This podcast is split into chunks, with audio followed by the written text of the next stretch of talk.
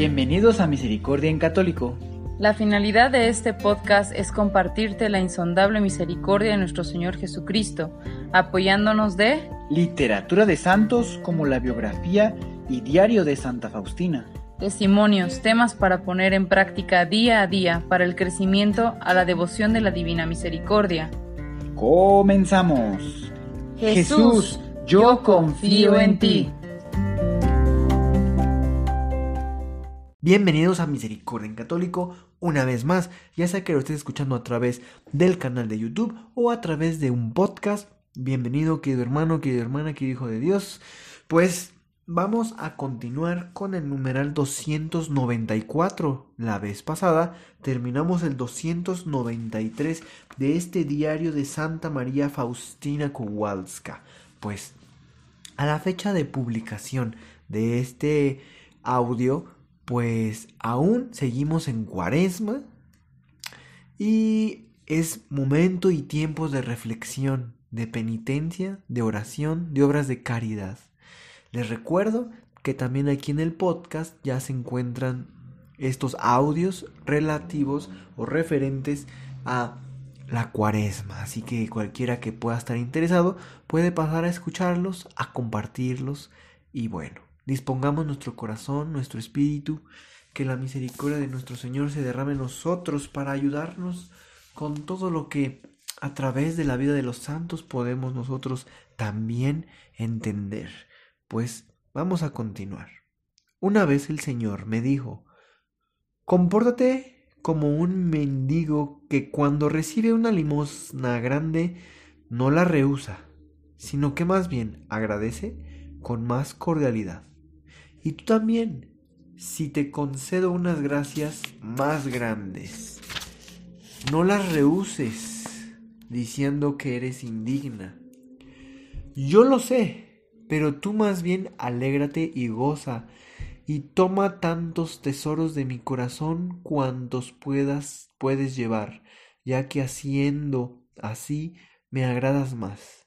Te diré algo más. No tomes estas gracias solamente para ti, sino también para el prójimo, es decir, invita a las almas con las cuales estás en contacto a confiar en mi misericordia infinita. Oh, cuánto amo a las almas que se han confiado totalmente, haré todo por ellas. En ese momento Jesús me preguntó, Niña mía, ¿cómo van tus ejercicios espirituales? Contesté, Jesús, Tú bien sabes cómo me van. Sí lo sé, pero quiero oírlo. De tu boca y de tu corazón. Oh mi Maestro, cuando tú me guías todo me va con facilidad, y te ruego, Señor, no te alejes nunca de mí. Y me dijo Jesús, sí, estaré siempre junto a ti, si eres siempre una niña pequeña, y no tengas miedo de nada. Como he sido aquí tu principio, así seré también tu fin. No cuentes con ninguna criatura, ni siquiera la cosa más pequeña, ya que esto no me agrada. Yo quiero estar en tu alma solo. Fortificaré tu alma y te daré luz, y concederás por la boca de mi sustituto que yo estoy aquí, estoy en ti y la iniquidad se desvanecerá como una niebla ante los rayos del sol. Oh bien supremo, deseo amarte como hasta ahora nadie te ha amado en la tierra. Deseo adorarte con cada momento de mi vida y unir estrechamente mi voluntad a tu santa voluntad. Mi vida no es monótona ni gris, sino variada como un jardín de flores perfumadas, donde no sé qué flor recoger primero, el lirio del sufrimiento o la rosa del amor del prójimo o la violeta de la humildad. No voy a enumerar estos tesoros que cada día tengo en abundancia. Es una gran cosa saber aprovechar el momento presente. Oh Jesús, luz suprema, Haz que yo no, haz que yo me conozca y penetra con tu luz mi alma oscura, y llena de ti el abismo de mi alma, ya que solamente tú, oh Jesús mío, vida, camino y verdad, te ruego, tenme cerca de ti, como la madre estrecha el seno a su niño pequeño, ya que yo no soy solamente una niña incapaz, sino que cúmulo de miseria y de nulidad.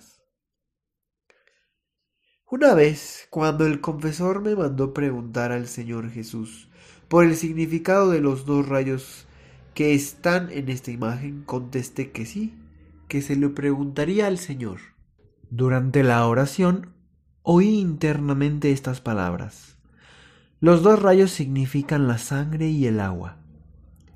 El rayo pálido simboliza el agua que justifica a las almas.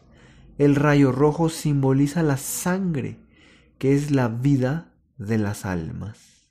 Ambos rayos brotaron de las entrañas más profundas de mi misericordia cuando mi corazón agonizante fue abierto en la cruz por la lanza.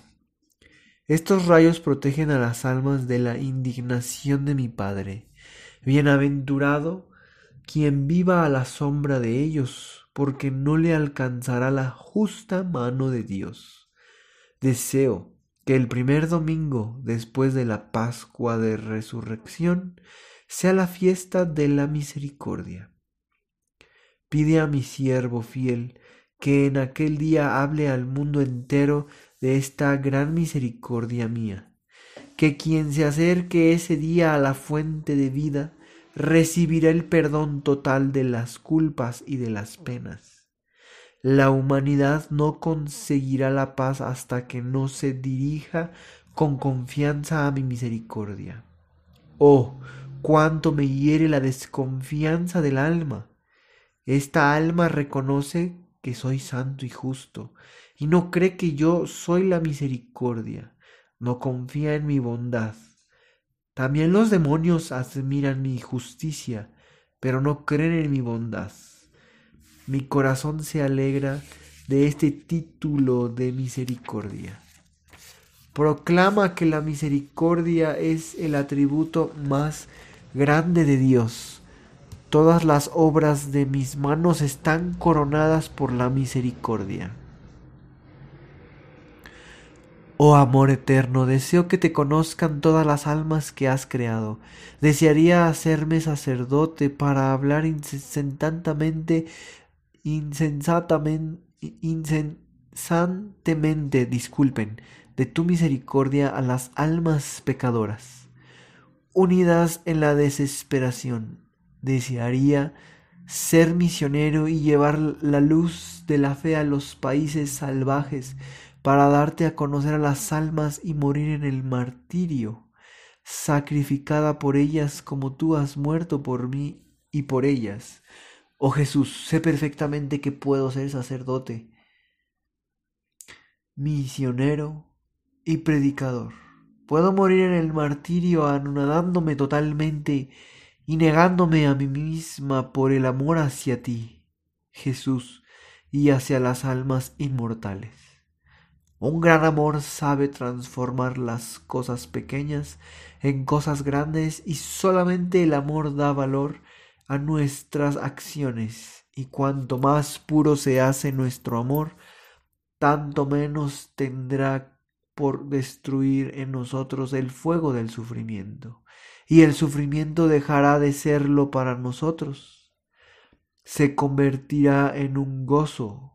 Con la gracia de Dios he recibido ahora esta disposición del corazón de que nunca estoy tan feliz como cuando sufro por Jesús, al que amo con cada latido del corazón. Pues bien, queridos hermanos, hasta aquí el día de hoy. Y bueno, pues gracias a Dios coincide que pues nos está hablando nuestro Señor el gran significado de su misericordia, los dos colores, el rojo y el azul. Y digo que gracias a Dios porque estamos en cuaresma. para llegar a la Semana Santa, el lugar de donde nos está hablando nuestro Señor el día de hoy, que con la lanza fue traspasado su corazón agonizante, y eso es en su dolorosa pasión que voluntariamente aceptó. En ese momento, en ese lugar, se, se lleva a cabo el, el respaldo de estas palabras que es nuestro Señor el día de hoy, le dice a Santa Faustina y también nos dice a nosotros. Y hay algo muy interesante que, que es importante que todos sepamos. Ese día, el primer domingo después del primer domingo de Pascua, es el día de la fiesta de la Divina Misericordia. Y así como nos dice, en ese día serán perdonados nuestras culpas y nuestras penas. Todas, todas, completamente quedaremos limpios. Y tal vez algunos puedan tener la duda de decir, bueno, ¿cuál es la diferencia de ese día que se limpian las culpas y las penas y que quedamos limpios con ir a confesarnos? con el sacerdote, en el cual, pues Dios nos perdona nuestros pecados y nos limpia también. Pues existe una diferencia. Cuando uno se acerca al confesionario y el sacerdote en nombre de Dios absorbe eh, nuestros pecados, es decir, nos hace esa absolución, lo que está limpiándonos Dios en ese momento son todas las todas las culpas que nos generó el pecado como tal. Esa culpa no la quita. Ya no tenemos culpa. Sin embargo, los pecados están compuestos de dos elementos, la culpa y la pena. La culpa es la que cuando nos confesamos, vuelvo a repetir, estamos, nos absuelve nuestro Señor y se nos quita esa culpa.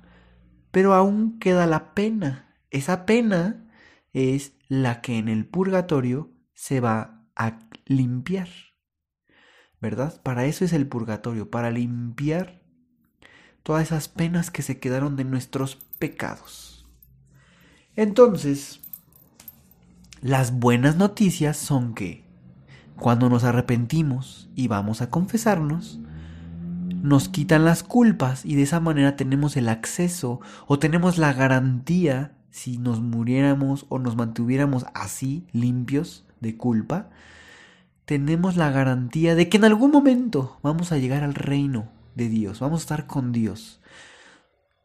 Pasando, claro, por el purgatorio para quitar todas esas penas que tenemos de cada uno de esos pecados.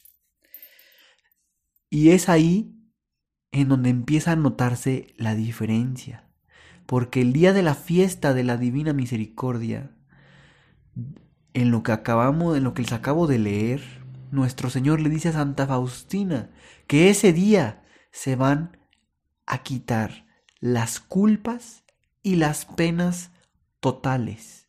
Quiere decir que esa fiesta es un regalo, es un manjar, es un tesoro que no tiene un valor eh, que lo pueda comprar. Es invaluable. Porque ese día, queridos hermanos, arrepentidos, estando en gracia, verdaderamente arrepentidos de los de todos los pecados veniales o no veniales, ese día se van a quitar todas esas culpas, todas las culpas. Y lo más importante, todas las penas. Quiere decir que ese día estamos limpios, si ese día o cualquier otro día, pero permaneciendo en ese estado de limpieza, de pureza, Dios nos llama para ir con Él. Queridos hermanos, llegaríamos directo con Él, sin pasar por el purgatorio. Ese es el regalo que Dios nos hace cada año.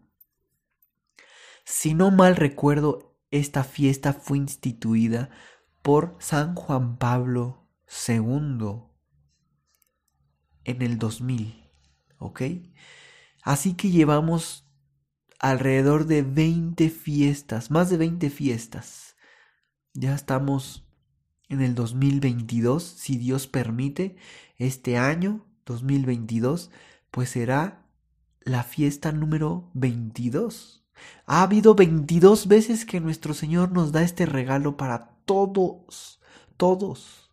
Y si el día de hoy apenas te estás enterando, ponte en alegría, ponte en gracia, ponte feliz porque primeramente Dios tendrás la oportunidad de asistir y de vivir esta fiesta. Si te interesa más sobre este tema, busca en el podcast, está ya muy explicado en relación a esta fiesta, cómo funciona, cómo, cómo es todo esto. Búscalo ahí, son de los primeros, a lo mejor los primeros 20 audios que estuvimos subiendo, si no es que un poquito más, pero ahí puedes buscar fiesta de la Divina Misericordia, etc. Pues, queridos hermanos, con esto vamos despidiéndonos el día de hoy. Espero que haya sido de gran utilidad para ustedes. Compártanlo para que sigamos evangelizando. Y bueno, sigamos en reflexión en esta cuaresma. Que Dios los bendiga. Hasta pronto.